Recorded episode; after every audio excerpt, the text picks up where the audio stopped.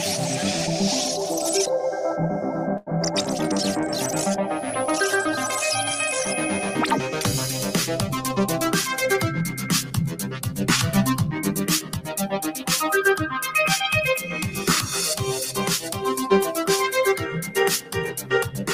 Savez-vous comment créer de la valeur pour votre marque grâce aux NFT, grâce aux jetons non fongibles?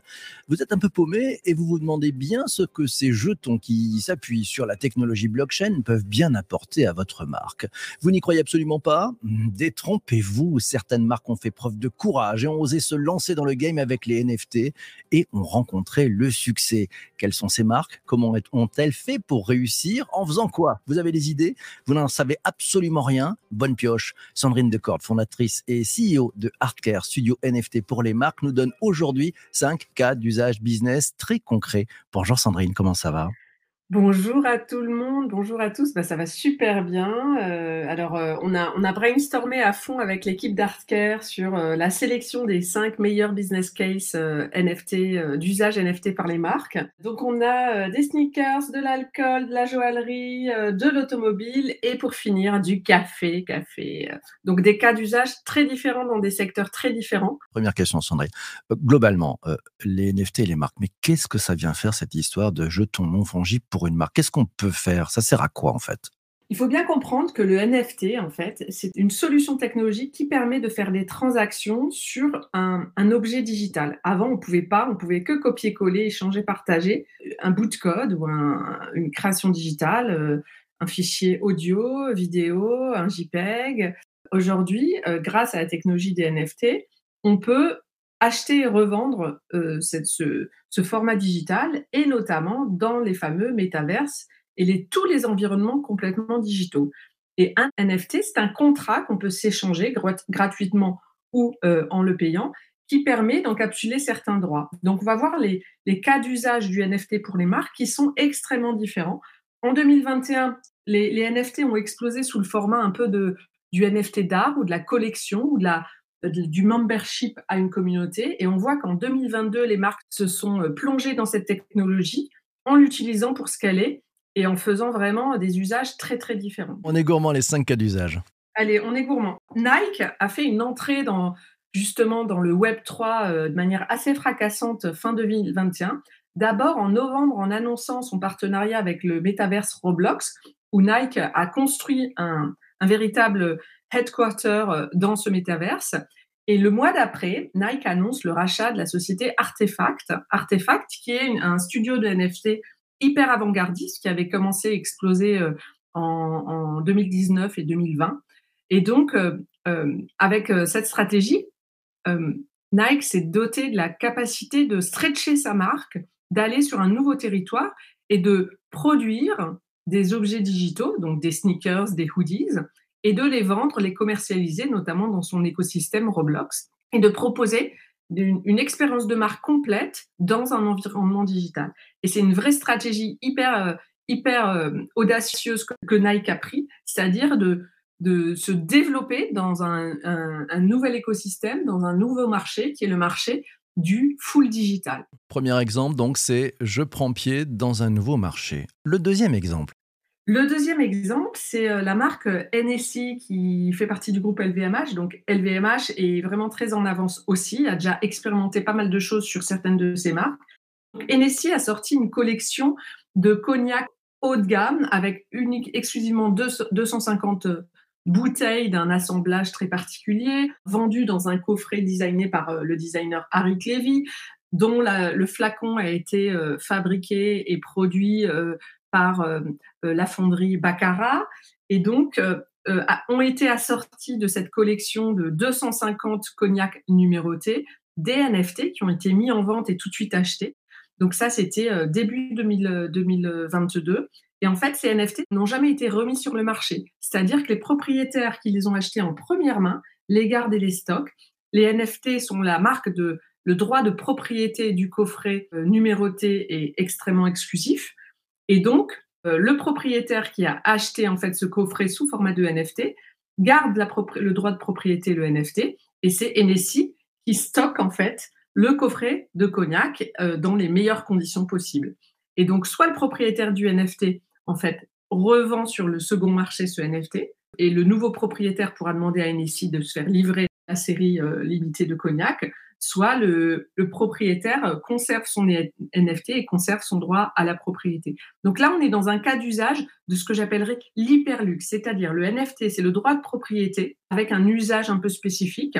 La, conservation de l'objet de hyperluxe reste chez NSI, chez le fabricant, dans des conditions très spéciales. Et là, on est vraiment sur l'usage du NFT, droit de propriété. Le troisième business case. Tiffany. Donc Tiffany qui a été rachetée par LVMH en 2021 et qui avait déjà travaillé sur le, son repositionnement de marque, notamment en, ayant pour euh, égérie euh, le fameux couple Jay-Z et Beyoncé, a fait une opération euh, de vente de NFT assez extraordinaire et rondement menée. Donc en 20 minutes, ils ont réalisé un chiffre d'affaires de 12,5 millions euh, dollars. Euh, les NFT se sont arrachés. Ils ont mis en vente, en fait, le nom de l'opération s'appelle NFTIF. Donc c'est assez disruptif par rapport au positionnement euh, de Tiffany, qui est de la bijouterie, de la joaillerie, notamment leur, leur produit phare, ça doit être probablement les alliances et les bagues de fiançailles. Et là, en fait, ils cassent complètement l'image de Tiffany en s'alliant, en faisant une collaboration avec la fameuse collection de NFT des CryptoPunk, qui est une collection, ce qu'on appelle une collection historique et artistique de NFT. Donc, c'est une collection qui a été mise sur le marché. Vous savez, ces petits punks en pixelisé, c'est du pixel art. Donc, on reste dans le domaine artistique extrêmement haut de gamme du NFT. Et ce qu'a fait Tiffany, c'est qu'en fait, ils ont proposé à la vente aux propriétaires de ces CryptoPunk, à chaque propriétaire de ces CryptoPunk, 250 NFT qui été vendu au prix unitaire de 50 000 dollars. Donc, on est vraiment sur de l'hyper luxe, de l'hyper exclusif, permettant aux propriétaires du NFT NTIF de se voir réaliser sur mesure à l'effigie de son euh, CryptoPunk un bijou en diamant, en or, euh, en diamant blanc et noir. Et c'est assez extraordinaire parce que la marque Tiffany part d'une collab croisée pour euh, aller chercher un nouveau type de clientèle et, et disrupter un peu son positionnement traditionnel et historique et fait de l'usage du NFT un espèce de droit de tirage sur un objet fait maison, customisé à l'effigie de la propriété d'un CryptoPunk et c'est assez extraordinaire. Mmh, magnifique. C'était le euh, troisième cas Le quatrième, le quatrième, le quatrième. Le quatrième, je sens que tu me presses sur le temps. Alors le quatrième, c'est dans l'automobile. Donc il y a eu énormément de tests euh, de POC euh, qui ont été faits dans l'automobile. Euh, en général, ça part euh, sur des marques très très haut de gamme, Lamborghini, Ferrari, Chevrolet, avec euh, juste de la vente d'une œuvre d'art digital autour, autour d'une voiture ou mise aux ventes aux enchères, le NFT mise aux ventes aux enchères. Et Alfa Romeo, début 2022, donc assez tôt, a sorti un SUV de haute qualité assorti d'un NFT et le NFT est utilisé comme un passeport de santé de la voiture euh, ce qui a un, usage, un usage particulièrement intéressant, puisqu'en fait, ce, NFT passeport va certifier l'entretien et va, et va suivre toute la vie de la voiture. Donc, on, peut très vite penser que euh, le contenu des métadatas du NFT va contribuer à la valeur résiduelle de la voiture. Et ça, c'est vraiment un nouvel usage et un, usage qui va se développer fortement, notamment en 2023, 2024 et dans les années à venir, parce qu'on est dans de la certification et dans, à chaque opération faite sur l'automobile, révision, accident, réparation, en fait, le NFT se trouvera enrichi sous couvert de l'accord du propriétaire, bien entendu. Donc, le NFT devient un passeport de vie de l'automobile et a un impact sur la valeur résiduelle de la voiture. Vous savez que l'automobile, c'est un marché énorme, notamment en seconde main. Le second marché est, très important. Super intéressant comme Le cinquième, le cinquième, le cinquième. le cinquième, alors ça nous va très bien et c'est quelque chose, ça a été une annonce qui a été faite euh, mi-septembre par la société magnifique Starbucks. Je ne sais pas si vous avez été touché, mais ce, ce fameux, euh, cette fameuse annonce d'incorporer euh, du NFT dans le programme de fidélité. Donc Starbucks va s'en servir justement pour interagir avec tout son, tout son écosystème de fidélité, toute sa communauté, en renchérissant la qualité de son programme de feed, notamment en offrant et en permettant de collectionner des NFT qui permettent d'avoir euh, un usage et une expérience, de vivre des expériences particulières pour les plus grands fans qui auront des NFT à forte valeur, entre guillemets, et notamment, par exemple, pour euh, visiter des, des, fabriques de café, pour collectionner des œuvres autour du café, etc., etc. Donc là, il y a eu une très grosse annonce faite mi-septembre. Il y avait déjà eu un peu à l'issue des résultats financiers fin juin une annonce que Starbucks ferait un pas dans les NFT Web 3. Mi-septembre, sur le, planning et la roadmap, ils ont annoncé brièvement le contenu que ça toucherait leur programme de fidélité et toute leur communauté de clients fidèles. Et en décembre, le programme démarre avec du NFT, incluant du NFT en reward en collection, mais aussi en expérience additionnelle. Ah bah c'est très riche. Voilà, donc on a riche. Ces cinq cas d'usage. Se positionner sur un nouveau marché, ça c'est un premier cas. Hyperlux. Ensuite, la collab avec droit de tirage, on l'a vu, c'est avec Tiffany. L'automobile avec euh, un truc intéressant, hein, c'est j'utilise le NFT comme un certificat de contrôle automatique. Starbucks, le NFT pour la carte de fidélité. Je prends les commentaires et les questions. Euh, commentaire, c'est Charles qui nous dit intéressant de voir avec NSI comment l'artisanat peut tirer parti du digital avec les NFT, créant indirectement une communauté sur une gamme de liqueurs avec les numéros, un peu comme l'école des armées et métiers. Pascal, tiens, te pose une question. Dit on peut comprendre qu'un tableau de maître unique monte dans des prix élevés, mais comment expliquer qu'une image Lego atteigne des prix de folie? T'expliques ça comment, Sandrine? J'explique ça parce que dans l'histoire euh, du crypto art, en fait, les, fameux 10 euh, 000 CryptoPunks tous différents reprennent euh, cette culture et on voit aussi que, par exemple, tout le monde connaît euh, les images et l'œuvre euh, monumentale mondialement connue de Space Invader, qui a commencé dans les années 90 et qui utilise aussi, en utilisant des petits, des petits pixels pour représenter. donc, on est dans le courant du pixel art. L'art, au niveau artistique, en fait, c'est très, très fort. Et en 2017, en fait, c'était un petit peu l'invention technologique du NFT. Donc, la collection des, des CryptoPunks et la collection qui a vraiment démarré en fait euh, ce nouveau format artistique euh, qui est de l'art digital du crypto art en fait euh, s'appuyant sur la technologie du NFT. Donc euh, ça, c'est les, les, discussions sur la valeur de l'art. Je, je, je, crois que en fait, elles sont infinies et c'est ce qui rend excitant justement euh, la collection d'art et, et, l'art. Dans, dans, le cinquième cas que tu nous as amené, le Starbucks, le NFT pour la carte de fidélité, on, voit que l'idée est, est, une, idée très intéressante, hein, c'est de faire monter un peu d'un piédestal les porteurs de la carte de fidélité. Il y a eu cet exemple-là aussi avec Leader Price si je me trompe pas, le groupe Casino, hein, qui, a, mhm. aussi fait une tentative là-dessus. Tu sens que ces NFT, carte de fidélité, c'est un des, un des premiers usages qui peut arriver? C'est assez facile d'accès euh, pour les, pour les marques qui se posent la question comment on met les pieds là-dedans? On est un peu perdu. Euh, comment elles s'y prennent? D'abord, elles elle, s'équipent d'agences compétentes sur le sujet. Euh, c'est toujours une grosse collaboration entre les experts qui ont de l'expérience dans, dans ce métier du NFT et la stratégie de marque et la brand plateforme. Je veux juste dire que sur le sujet de Lidl, moi je pense quand ils ont fait leur incursion, c'était un petit peu tôt et c'était euh, et Carrefour est assez expert dans le sujet, dans le, dans le domaine, c'était un peu déconnecté du cœur de leur marque et des valeurs de leur marque. Euh, le, le, programme de feed NFTisé de Starbucks, je trouve que ce qui est annoncé, mais on verra en décembre, et je vous invite tous à suivre les annonces de Starbucks en, en décembre, ce qui est annoncé, fait vraiment partie de, leur, ADN, c'est-à-dire que ils avaient déjà une très grande Starbucks avait déjà une grosse expérience sur la traçabilité, l'usage des NFT et de la blockchain pour la traçabilité de leurs matières premières. Donc c'est c'est pas récent. Et là en fait ils utilisent euh, cette technologie euh, au sein justement de leur programme de fidélité. Mais ils ont utilisé en fait cette technologie du NFT avant, euh, notamment dans le sourcing de matières premières.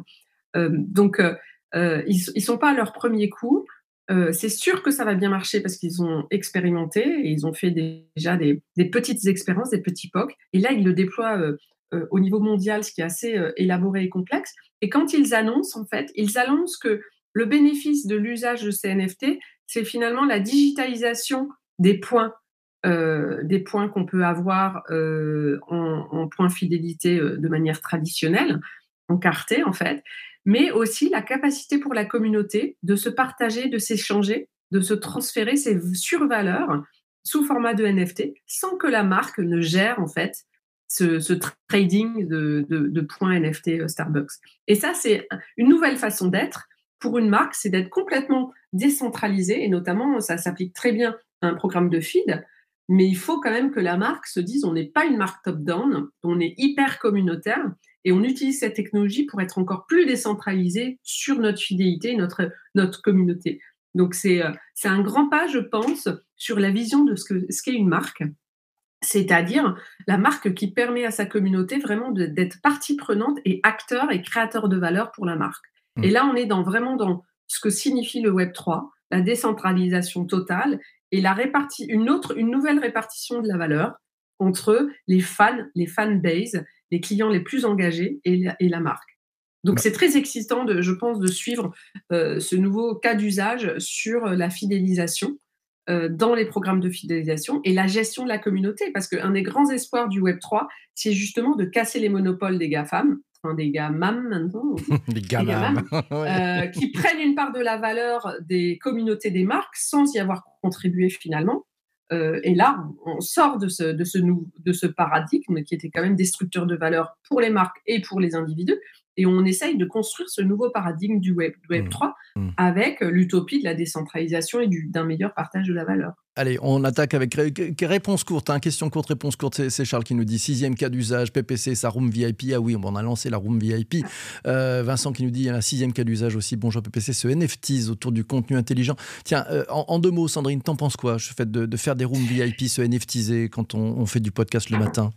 Moi, je pense que c'est extraordinaire parce qu'en fait, c'est une nouvelle façon de faire du média et de monétiser du média. Et euh, c'est une voie euh, hyper innovante. Merci à PPC de tester euh, ce nouveau format. Pourquoi? Parce que avant, en fait, le, le, revenu du média pour financer toute cette production de contenu, en fait, était issu soit de l'abonnement, soit du paiement au contenu individuel et de la publicité. Là, on bascule sur euh, un paiement à l'acte sur du contenu, du contenu de qualité. Et je trouve ça extrêmement excitant. Alors, il y a aussi une format d'abonnement, puisque tu as lancé le Web3 Café, où mmh finalement, on achète une fois un NFT, on est abonné euh, à ces échanges euh, vivants. Et je trouve ça très excitant. Et je pense que les médias se bougent un petit peu sur le NFT, mais ils sont assez timides. Moi, j'invite tous les médias à venir dans la boucle pour réfléchir à quels, quels vont être à l'avenir les nouveaux formats pour dégager du, revenu d'une nouvelle façon, parce qu'on sait que ce qui a tué les médias, c'est quand même le Web, web 2, avec l'hyperconsommation gratuite et le l'hyperpartage du contenu.